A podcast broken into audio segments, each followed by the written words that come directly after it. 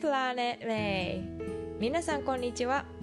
このポッドキャストでは私メイが海外生活やビーガンライフバイリンガル教育読書を通して学んだことをシリコンバレーからお届けしています。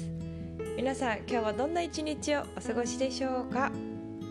えー、冒頭でもちょっと気づいた方がいるかもしれませんがアメリカに帰ってきました。この長旅をですね、えー、無事に終えてアメリカに帰ってきて一番びっくりしたことは家の庭がですね結構こう出かける前はあの綺麗にこう草とかも刈ったりしてお庭も綺麗にしていったんですけれどもいろんなところから一体これは何の植物だろうというようなあの植物とかとお花とかがたくさん生えててもジャングル状態になっていたことが一番驚きました。今まで見たことないような虫とかもたくさんいてなんかすごいあのにぎにぎやかな感じの庭になったなって 思ってるんですけど実は近所の人がですね私たちがいない間にお家の手入れをありがたいことにしてくれてまして私が個人的にというかあの大事に育ててるこう室内植物だったりとかあのそういうね可愛がってるアボカドの木とかそういう子たちもすごい元気だったんですけどそれ以外にこうなんかの野生の雑草たちがものすごいあの元気に育っていてはい。やっぱ春のね太陽の力はすごいなぁなんて思いながら過ごしております。はい。で今日はですねビーガンをしくじっても大丈夫ということについてお話ししたいと思います。皆さんはフードトラックというあの食べ物をね売るための大きいトラック見たことあるんじゃないかなと思うんですけれどもアメリカにも結構フードトラックはあってですね週末に開かれるようなマーケットに結構そういうフードトラックが来ていてあのお客さんが野菜とか果物も買いながらそういう、ね、トラックから例えばこうフレンチフライ買ったりとかあのバハンバーガー買ったりとかホットドッグ買ったりとか結構ね身近にあるものなんですけれどもある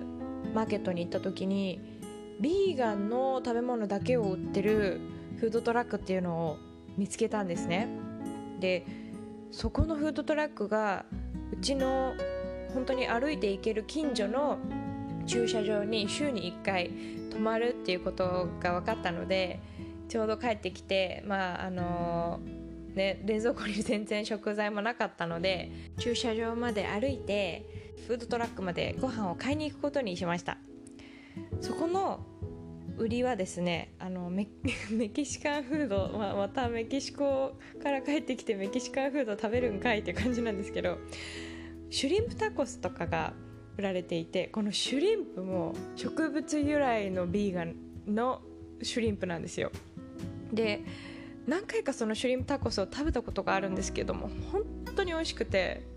駐車場に行ったらたくさん人が来ていてですねその日のその時間しかそのフードトラックはそこに止まらないってことが結構みんなもう知られているみたいで待ってる人もたくさんいたんですけどそのシュリンプがですね植物でできてるにもかかわらず本当のエビみたいになんかこうプリプリしてるんですよ。最初に食べた時は本当に衝撃だったんですけどこのプニプニを一体どうやって作ってるんだろうって思って調べたらグルコマンナンっていうのが主成分だそうなんですけどそれってあのこんにゃくの主成分と同じそうなんですね。だからこうもちもちなんだなっていうのが分かったんですけど、まあ、それはさておきそこのフードトラックをですね、まあ、あの注文して待ってる間にトラックの横に書いてあった言葉がね結構いい言葉だなと思ったので今日はちょっと紹介したいと思うんですけど英語で書かれてたので英語を最初に読むと New vegans remember it's okay if you screw up It's okay if it takes you time It's okay if your friends think you're weird You're doing the right thing って書いてあったんです、まあ、日本語で訳すと新しくヴィーガンになった人たちへ覚えておいてくださいしくじってしまっても大丈夫もし時間がかかってもゆっくりでも大丈夫。あなたの友達があなたはおかしな人だと思っても大丈夫。あなたは正しいことをしているよ。って書いてあったんですけどそれを見てこう最近思っていることというかね感じたことがあってなんかこうビーガンっていう、まあ、ベジタリアンとかペスケタリアンとかいろんなこう自分が食べるものをね名乗ったりしてる人がいると思うんですけど、まあ、私も含めて。ただそれを自分でこう名乗ってラベルを貼ったからといって一生野菜以外食べていけないわけじゃないと思ってるんですね。で何回も、あのー、こうゆゆるくビーガンを始めたらいいと思いますっていう話を私はしているんですけどなんか自分でこうビーガンですベジタリアンですって言うとまあこう共感してくれる人ももちろんいるんですけどなんか自分から野菜しか食べませんって言ってるっていう風に思思う人がいると思うんですよね。で私もそうだったんですけどでアメリカ人のビーガンの YouTuber の人で有名な人がですねこうある時魚を食べた写真がなんかこう流出してそれがビーガンなのになんで魚食べてるんだってすごくネットで叩かれてたんですね。アメリカはこう比較的ビーガンに今理解があるというかベジタリアンとかの人も多いっていうふうに言われているんですけどやっぱりそれでもそういうこうジャッジされるなんかこう言ってたのに他のもの食べてるじゃないかって言われることがあるんだなっていうのを私もその記事とかを読んで思ったんですけどこう自分自身もね私はビーガンと言ってるんですけど実は今日ちょっとあの出かける用事があってその出先でですねベジボールなんかあの野菜の丼みたいなのを食べてたらこう隣にあったお寿司屋さんのね店員さんがこう外のテラス席で食べてたんですけどわざわざこう出てきて私たちになんかこの寿司あのランチタイムもう終わったから持って帰ってって言ってくれたんですよ、まあ、もちろん店員さんは私たちが断ると思ってなかったと思うのでなんかもうじゃあねみたいな感じで中に入っていったんですけどこう断る隙もなく暇もなくその出来事が起こってでもちろんこうもったいないからありがたくお家で食べたんですね。久しぶりにこう魚を食べてすごい美味しかったんですけどせっかくの命をね捨てるのがのの方が一番良くないなって、まあ、私の自身は思ってるのでなのでこうこれからはねもっともっとなんかそういう自分がその人が何を大事にしてくるかを一番大事にしたらいいと思うんですよね。だから自分がそうやってヴィーガンの看板上げてるんだからあのそれ以外食べたらおかしいだろうみたいな感じで周りの人があのジャッジする必要はないんじゃないかなと思ってだからこれからはそういう、うん、個人のルールとか個人が、うん、やっていきたいって思うスピードで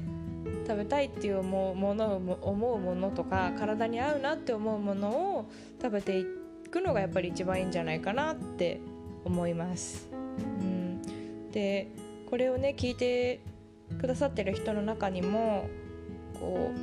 うヴィーガンとかベジタリアンっていうことですごい肩身が狭いような思いをされてる方もいるのかもしれないと思うんですけど